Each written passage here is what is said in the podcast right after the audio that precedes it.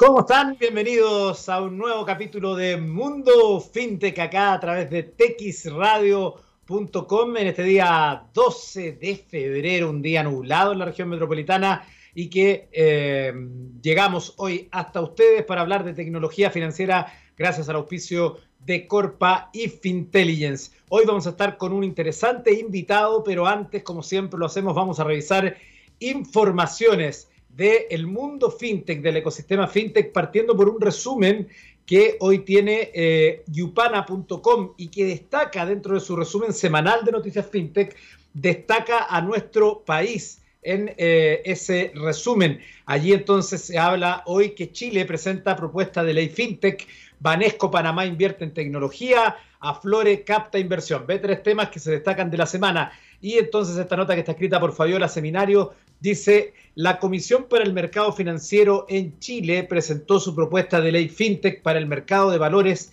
que busca otorgar un marco jurídico a las plataformas de financiamiento colectivo o crowdfunding y otras actividades FinTech relacionadas a la venta de valores.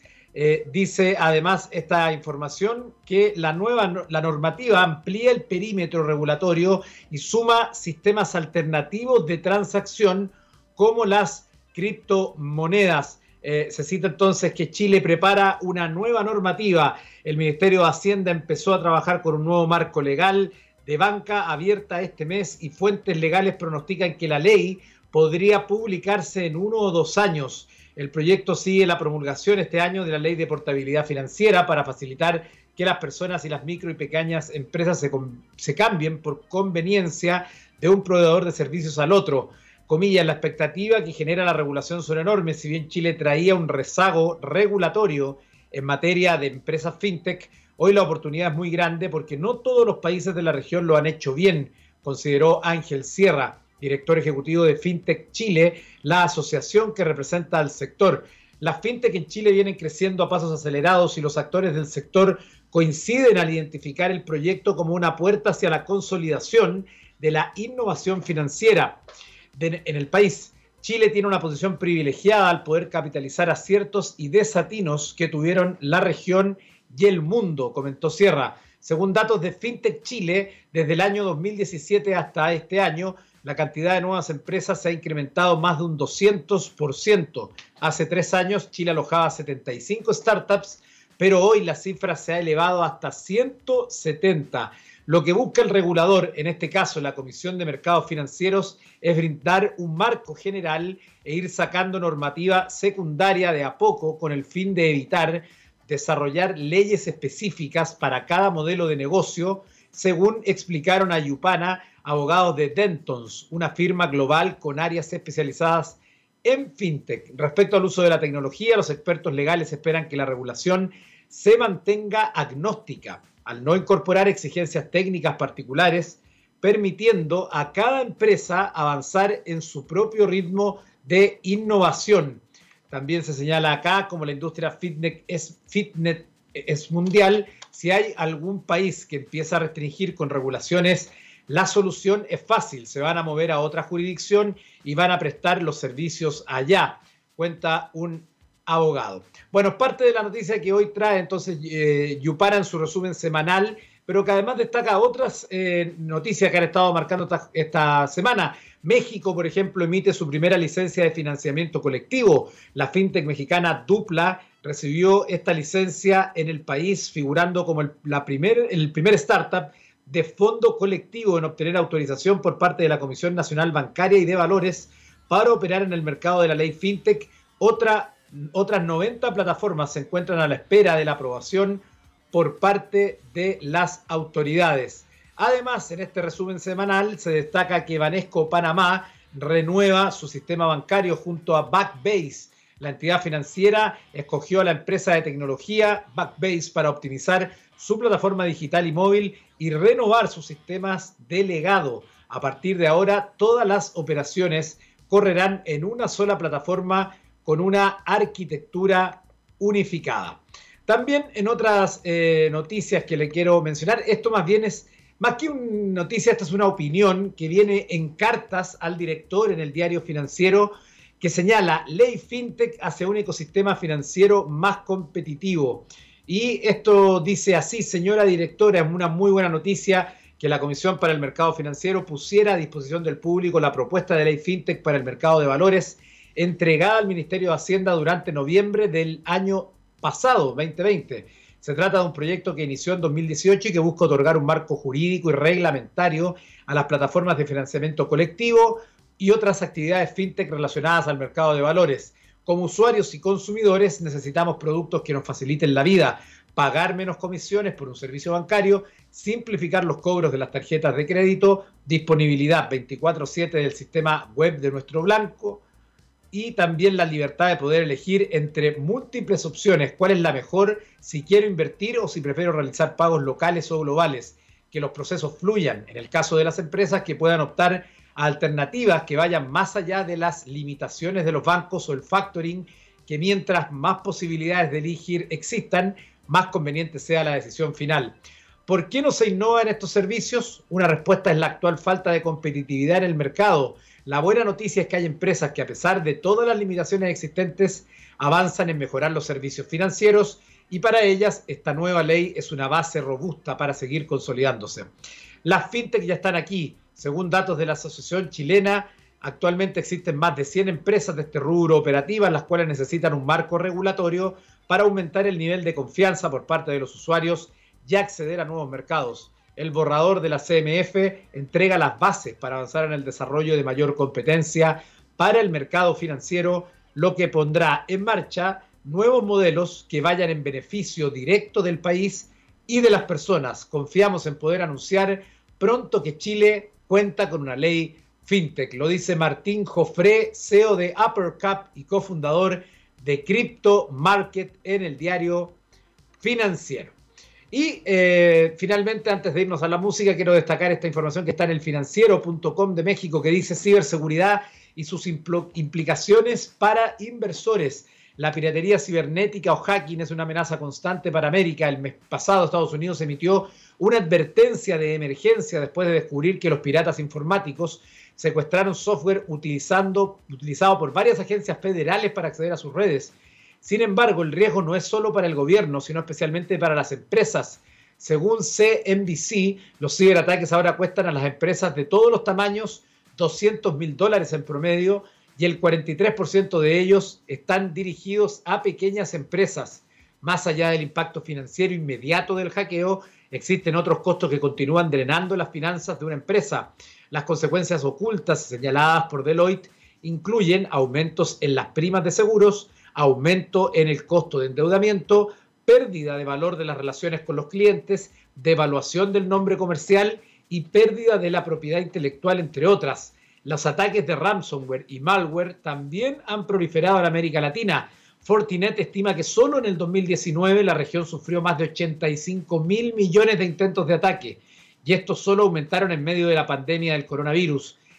Solo aumentaron en medio de la pandemia, y, perdón, solo aumentaron en medio de la pandemia. Los datos de Statista muestran que Brasil tuvo la mayor proporción de usuarios atacados con ransomware en América Latina el año pasado, con casi el 47% de los usuarios infectados. Hay tres razones claves detrás de los crecientes ataques en América Latina. Primero, la región ha visto un aumento importante de la penetración de Internet en los últimos años, con 67% de las personas con acceso en el año 2020 frente al 36% en el 2011. En segundo lugar, la tecnología financiera o fintech se están adaptando cada vez más el Banco de Pagos Internacional, BPI, destaca que en el periodo 2017-2019 la inversión en fintech en la región se duplicó. Y en tercer lugar, las inversiones en ciberseguridad y la coordinación regional aún no son óptimas. El mercado de ciberseguridad de la región se valoró en 13 mil millones de dólares en 2019, con la mayor parte de las inversiones concentradas en Brasil y en México. La ciberseguridad, un súper aspecto muy relevante también asociado al mundo Hora de la música en texradio.com. Vamos a viajar hasta el año 1993 y ahí nos vamos a encontrar con Animal Nitrate, el tercer sencillo del álbum debut de la banda británica Suede que llegó a estar 97 en la lista de las 100 mejores canciones de guitarra de Q Magazine el año 2005. Vamos a la música y estamos de regreso. Estamos eh, de regreso en Mundo FinTech en este día 12 de febrero y déjeme contarle algo muy importante. Tu empresa está tomando decisiones con información de calidad y análisis rigurosos. ¿Sabes qué opinan tus consumidores de tus productos y de la competencia? En Corpa llevamos más de 30 años inspirando conocimiento en Chile y Latinoamérica. Conoce nuestros servicios de estudio de mercado e intelligence en www .corpa.cl Es el momento de darle la bienvenida a nuestro invitado de hoy en este capítulo de Mundo FinTech. Vamos a saludar de inmediato a Roberto Zunóbrega, gerente de ventas para América Latina de BPC Banking Technologies. ¿Cómo estás, Roberto? Buenas tardes. Muy bien, buenas tardes, Eduardo. Eh, realmente muy contento de estar en tu programa Mundo FinTech. Gracias por la invitación de TXS Radio Chile. Y bueno, aquí a, tus órdenes para conversar un poco sobre, sobre la banca digital y sobre las nuevas tendencias de los pagos. Claro, estamos, estamos en un momento de mucha estimulación financiera respecto al tema de los nuevos sistemas de pago, las muchas formas de tecnología financiera que se están viendo en nuestro país, algo que nosotros veíamos eh, de alguna forma con cierta envidia que se está desarrollando muy fuerte en Argentina, en México, en, bueno, qué decir, de Europa, Australia, donde ellos llevan bastante más camino andado, pero en, el, en el contexto de la región, de alguna forma nos veíamos un poco atrasados, también en términos regulatorios. Ahora yo en la editorial hablaba justamente de, este, de esta ley fintech que todavía le queda un buen tramo acá en Chile, pero que por lo menos es sentando alguna algunas bases de lo que va a ser para algo que se, pide a gritos, ¿no? Que es justamente este nuevo escenario financiero donde eh, hay muchas cosas que están cambiando.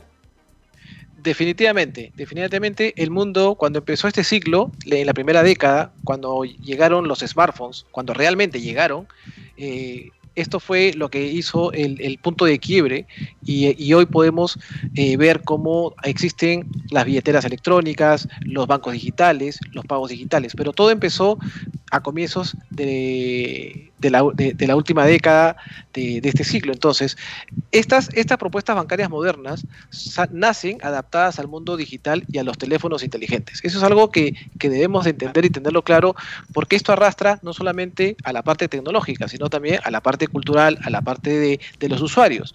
Los jóvenes hoy son, son digitales nativos, a diferencia de nosotros, donde tú y yo hemos tenido que de alguna manera adaptarnos, ¿no? Entonces, eh, esto, esto hace toda una eh, forma, toda una burbuja de oportunidad muy importante para aprovechar los canales digitales.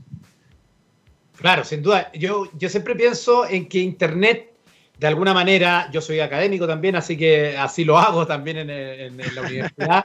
Eh, yo siempre lo separo en dos etapas, porque ya han pasado 20 años de que Internet comercial, de manera comercial, está con nosotros y evidentemente que el Internet de computador, el Internet del equipo fijo, es muy distinto al Internet del equipo móvil, ¿no? Hay, hay una frontera que se quiebra el 2007 en adelante eh, y que uno piensa inmediatamente cómo habría sido esta revolución eh, en ese mundo más que en este donde la movilidad es permanente y es parte de tus acciones, ¿no? En el fondo, eh, hoy en vez de ir al banco, uno puede ir eh, caminando, tomándose un café en algún lugar y va al banco de manera virtual en su teléfono, ¿no?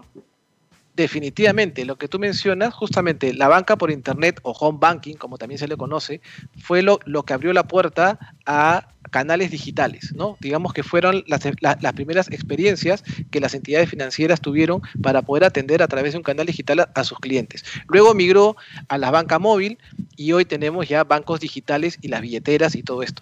Pero es muy importante eh, hacer una diferencia de que hoy la banca tradicional cuenta con canales digitales, ¿no? Tiene la banca por internet, tiene la banca por celular. a nivel de seguridad eh, ha progresado mucho, es muy seguro, le da seguridad a la gente hoy hacer operaciones bancarias. Muy cierto, y cada vez más, cada vez las capas de seguridad que van aumentando, las entidades financieras justamente van enfocadas para transmitirle confianza, que es lo que el usuario quiere. El, usuario al final lo que quiere es un sitio donde pueda confiar y pueda transaccionar de manera rápida, sencilla, robusta y no tener fricción al momento de hacer los pagos. Y luego están los neobancos, que los neobancos ya nacen con una propuesta 100% digital, donde se crean desde cero digitalmente, donde ya, ya, ya no existen las sucursales físicas, ya no hay una oficina donde uno va a abrir una cuenta, llenar un formulario, como de repente alguno de nosotros lo ha hecho en algún momento. Ahora todo es digital. El usuario joven actual lo que busca es tal cual se registra en una red social, quiere registrarse en su banca y quiere que su banca lo mire de igual manera, ¿no?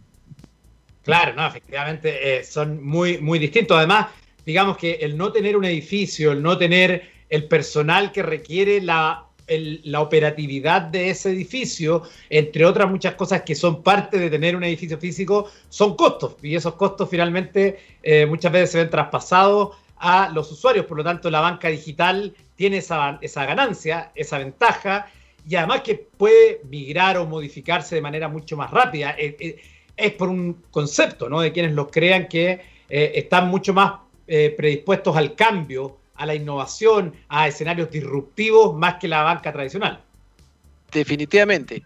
Y justamente ahí es donde han apuntado las fintechs, han apuntado los neobancos a enfocarse en estos nichos, en estas oportunidades donde se le segmentan, encuentran una propuesta de valor que resuelve un problema real de un cliente, se enfocan en ello, lo monetizan, porque es muy importante cuando uno habla de banco digital, hay muchas ideas, muchas soluciones, muchas experiencias de usuario que realmente son muy buenas, pero si al final no se pueden monetizar, esa operación no va a ser rentable y en el tiempo no, no va a tener sostenibilidad. Es importante que las empresas que están pensando en incursionar en la banca digital o crear un banco digital desde cero, que su propuesta de valor resuelva un problema real de los usuarios comunes, le ofrezca una experiencia muy suave, muy, muy friendly y sobre todo que lo puedan monetizar para que pueda ser escalable en el tiempo y, puedan ser sostenibles y, tener un negocio rentable. Claro, eh, además eh, yo creo que tú das en el clavo en algo que además nosotros hemos observado en nuestro programa, que tenemos invitados del mundo fintech prácticamente todos los capítulos, eh, que la mayoría de ellos son personas que salen del mundo de del corporativismo, del mundo, del mundo financiero tradicional y que como han detectado una necesidad, una carencia, forman su startup, forman su fintech para solucionar esa carencia en particular. Exacto, y encontrar un espacio, ya que la banca tradicional muy seria, muy, muy compleja en sus procesos, en su, en, su manera de ser como tal, generó estos espacios donde la mayoría de fintechs que han ido naciendo en los últimos años y siguen naciendo cada día, lo que hacen es resolver un problema justamente intermediando algún servicio, ya sea para cambio de, cambio de moneda, para eh, préstamos, para ahorros, para, para venta de acciones, y ya se están metiendo en esos, en esos huecos que la banca tradicional en su momento descuidó o por su, o, por su complejidad no lo pudo abarcar. Y sin, sin, el escenario regulatorio que yo mencionaba al comienzo, que todavía no existe como tal para que incluya formalmente y de manera eh, competitiva a la fintech en Chile, por lo menos, eh, ¿Cuánto espacio tienen para seguir creciendo eh, o cuánto espacio hay en la banca digital sin una regulación? No, sé si hay eh, ejemplos de lo que está ocurriendo en otros países o cómo ves tú que se puede desarrollar esto mientras no exista la regulación como tal. Es un punto importante. Toda entidad financiera eh, de cualquier orden debe estar regulada. Y eso es lo que transmite de alguna manera la confianza a los usuarios finales eh, y a todos los actores de cualquier ecosistema de pagos. Eso ya está. Pero eh, las fintechs hoy se están apoyando en bancos sponsors, se están apoyando en, regulaciones más ligeras. A eso es donde, donde debemos apuntar. Mientras los países aún no tengan una una regulación clara, pero esta regulación clara que se que se desarrolle debe ser ligera y debe permitir el desarrollo, el crecimiento y no poner tantas trabas como un banco, un banco tradicional. Los bancos realmente a veces uno se queja, pero los bancos no tienen mucha capacidad de movimiento, justamente porque la ley los, los marca en una cancha y no pueden moverse.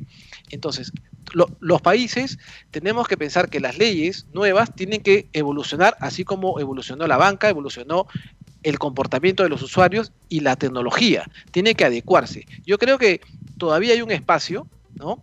esta coyuntura que estamos viviendo hoy, ¿no? La podemos ver con el COVID, donde lo que ha hecho es ha impulsado, ha acelerado los pagos con sin contacto, ha acelerado los volúmenes de transacciones de comercio electrónico. Y cada vez se comienza a hablar mucho más en, segmentos y sectores donde antes no se había.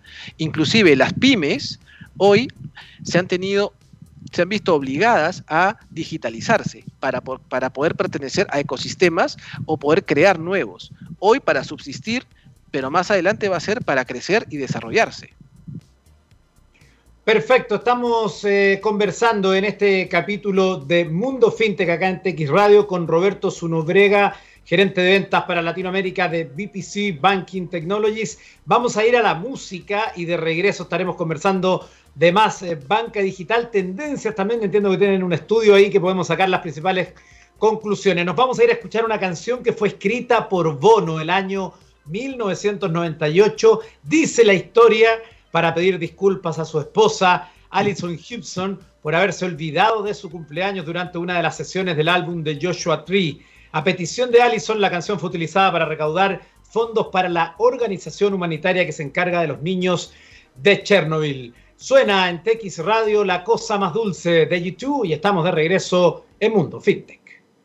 Estamos eh, de regreso en Mundo FinTech acá en texradio.com y déjeme contarle algo muy relevante. Al incrementar la inteligencia financiera en tu negocio te permitirá interpretar de mejor manera tus estados financieros. Un estado financiero es capaz de ofrecer un panorama general de la salud de tu negocio y, y es el instrumento mediante el cual será constantemente evaluado por bancos, proveedores y otras instituciones de crédito. En Fintelligence comprendemos las dinámicas mediante el cual los bancos y proveedores analizan los negocios para otorgar créditos y financiamiento, para lo cual te ofrecemos el mejor acompañamiento que te permitirá diseñar una estrategia que permita alcanzar tus metas. Conoce más en www.fintelligence.cl. Gracias a los muchachos de Fintelligence que nos acompañan cada día. Seguimos conversando con Roberto Zunobrega, gerente de ventas para Latinoamérica de VPC Banking Technologies. Ya hablábamos de la banca digital. Sería interesante también eh, algunos hallazgos que ustedes han presentado en un informe sobre la implementación exitosa de la banca digital. Sí, sí, Eduardo. Mira, eh, gracias nuevamente por estar aquí en tu programa. Antes de comentarte los hallazgos de nuestro reporte, eh, que ha sido en base a nuestra experiencia y, a las tendencias, ¿no? También quería comentarte un caso de éxito, ¿no? Donde nosotros hemos, donde BPC ha participado, ha tenido una participación importante, es el caso de Time Bank, es el primer banco digital en Sudáfrica, donde la propuesta de valor de este, de este banco que nació, nació digital, incluye el canal móvil, y una red de kioscos de autoservicios eh, que permite a los clientes poder gestionar, desde hacer el proceso de registro del KYC, del conocer a su cliente, de poder aperturar cuentas, hasta la emisión de tarjetas de débito al instante en estos kioscos, sin tener que interactuar con ninguna persona. Son unos kioscos que están colocados en unas cadenas de retail y han permitido justamente poder hacer ese enlace entre el mundo digital y el mundo físico. No podemos, por más banco digital que también seamos, no podemos eh, eh, obviar y descartar que el mundo físico sigue ahí y tenemos que hacer esas interacciones y el tema cultural debemos acompañarlo porque justamente en los países donde hay menos porcentaje de bancarizados, donde eh, no hay una cultura financiera, requiere todavía un acompañamiento para poder llevar a, toda la población a, beneficiarse de, eh, del mundo digital. Estas soluciones, eh, estas soluciones, por ejemplo, parte de los, de los servicios únicos que TimeBank ofrece está, como mencioné, el onboarding y el KYC 100% digitales, la apertura de las cuentas, eh, servicios bancarios con tarifas bajas, que es también una, una característica eh, principal de los, de los neobancos de ofrecer productos a tarifas mucho más bajas de lo tradicional. Descuentos y recompensas usando las tarjetas de débito en los comercios afiliados. Actualmente este banco está llegando a volúmenes de 2 millones de clientes, tiene acceso a más de 350 mil terminales, 440 mil cajeros automáticos y acceso a mil kioscos de autoservicios. ¿no? Entonces es un caso de éxito muy interesante, si bien no es en la región, aquí en la región, por ejemplo, se habla mucho de Nubank en Brasil, que también fue fundado el, el, 2013, ¿no? con una visión de poder brindar servicios financieros simples y eficientes a sus usuarios, ¿no? liberándolos de estas altas tarifas de, los, de, la banca tradicional y la complejidad innecesaria. Entonces, para hablar un poco del reporte, que, del informe que hizo BPC, efectivamente, este informe eh, cómo construir con éxito un banco digital, aparte de hablar de, llevarte por el viaje de cómo armar el plan de negocios, ¿no? se, destacó eh, algunos hallazgos importantes relacionados ya a, la experiencia de ir de una banca tradicional a una banca digital, como por ejemplo la mejora de la experiencia de los clientes. Esto definitivamente es un punto crítico de cualquier banca digital. ¿Por qué? Porque la tecnología permite que la experiencia del cliente sea la mejor, sobre todo a un precio justo y poder darle exactamente lo que el cliente busca. Otro de los hallazgos importantes es que ahora debemos dirigir la atención al cliente digital. El comportamiento de los usuarios ya no es el mismo.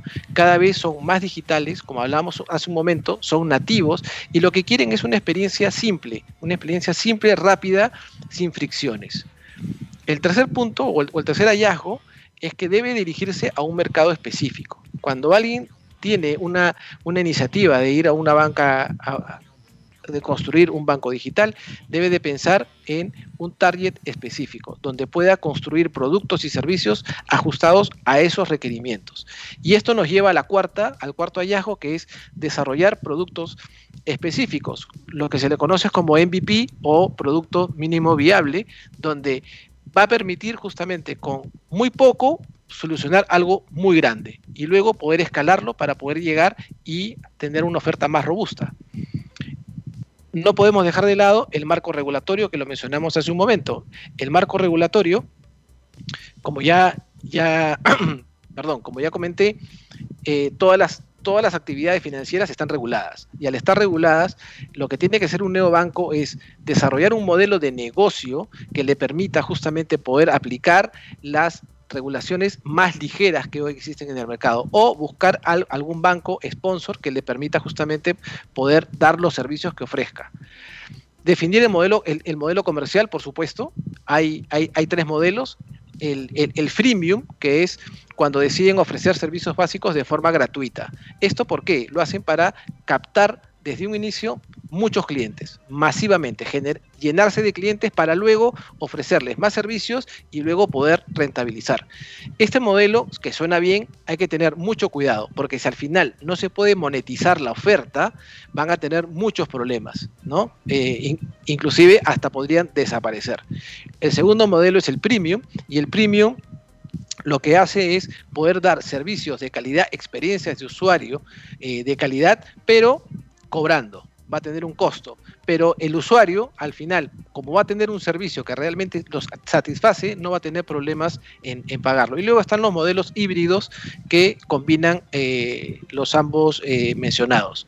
Y el último, no menos importante, es todo lo que tiene que ver con la tecnología. La tecnología es el corazón de cualquier banco digital. Hoy tenemos soluciones de eh, software as a service, plataformas, tercerización, donde ya empresas como BPC han logrado con, con su experiencia y know-how desarrollar las plataformas para que cualquier iniciativa, cualquier emprendimiento o cualquier banco que desee abrir un canal de banco digital tenga todas las herramientas posibles para la parte de emisión, de adquirencia, de procesamiento y ellos solamente enfocarse en su negocio. Eso es un poco lo que, lo, que quiso resumir nuestro, nuestro informe, eh, Eduardo.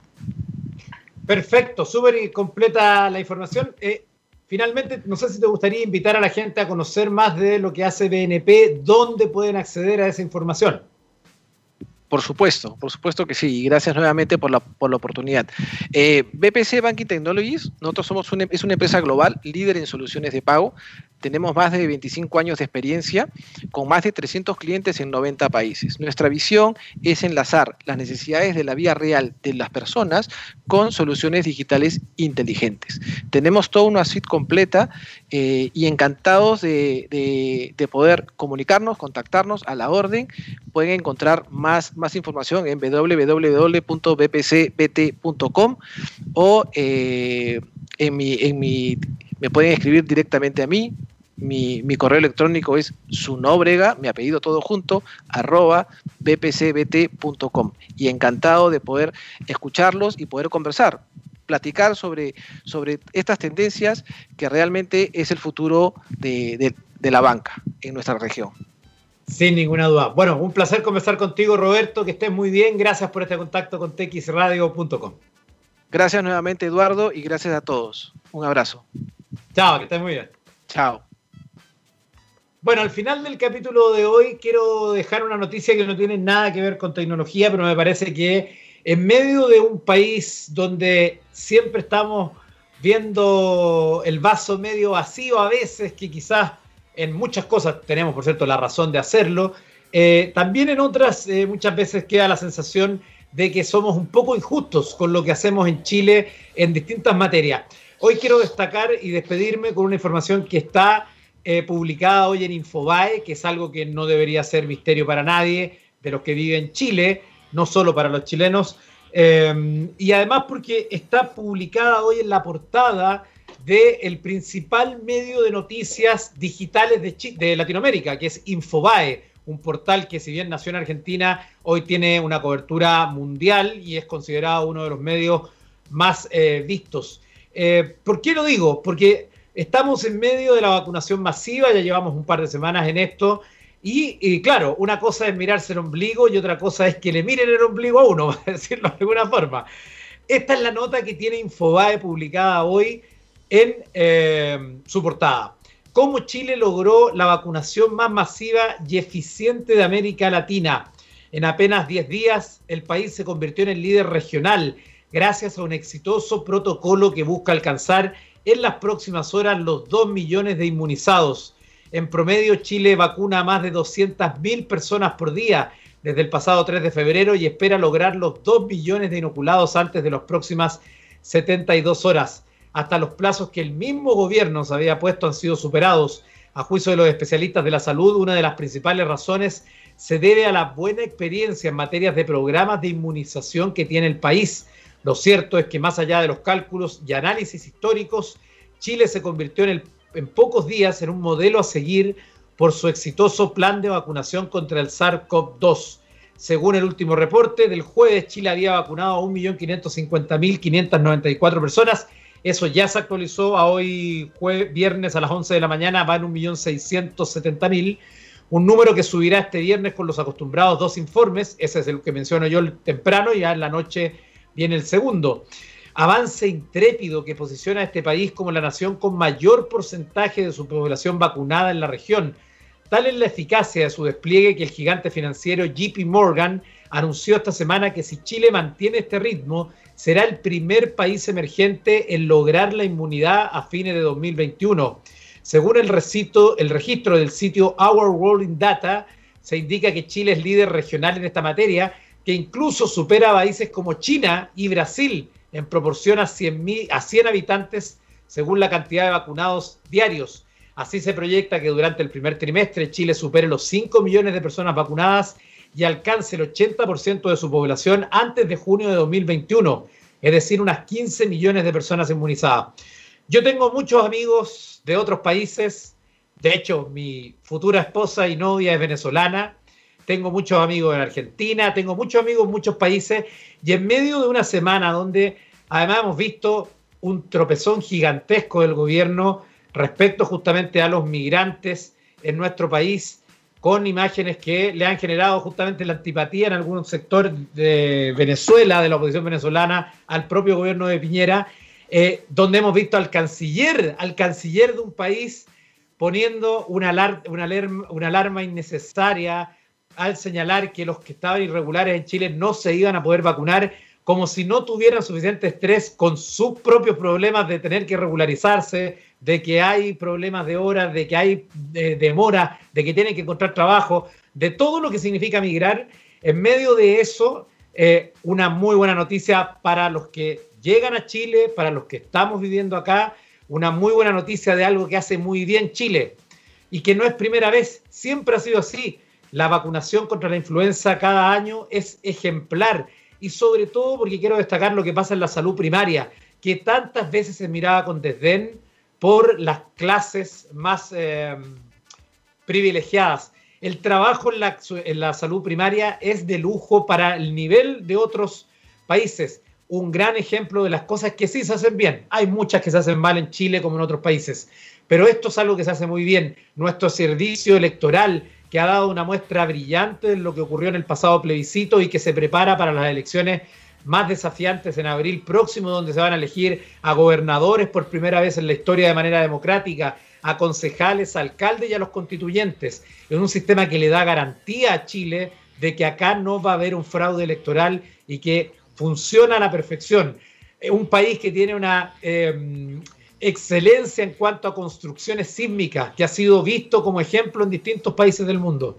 Hay cosas por las que nos tenemos que sentir orgullosos los chilenos y esta es una de ellas, la vacunación, pero no esta otra cara que hemos visto en medio, que lo que ha ocurrido entonces con la migración, que es un fenómeno natural, que es un fenómeno, que es un derecho humano y al cual adscribe nuestro país. Así que a no cometer errores en medio de un proceso que ha sido tan brillante. Con esa noticia que es destacada hoy en Latinoamérica, con Chile como líder en el proceso de vacunación, llegamos al final en esta semana de Mundo Fintech, en que me quería dar ese gustito personal que me parece importante también para que nos conectemos entre todos los que vivimos en Chile. Nos vamos a despedir hoy con la canción de Durán Durán, Out of My Mind, canción del año 1997. Que tengan un tremendo fin de semana a prepararse y los que ya van a estar prontos para vacunarse, a preparar el brazo. Nos vemos la próxima semana en TX Radio.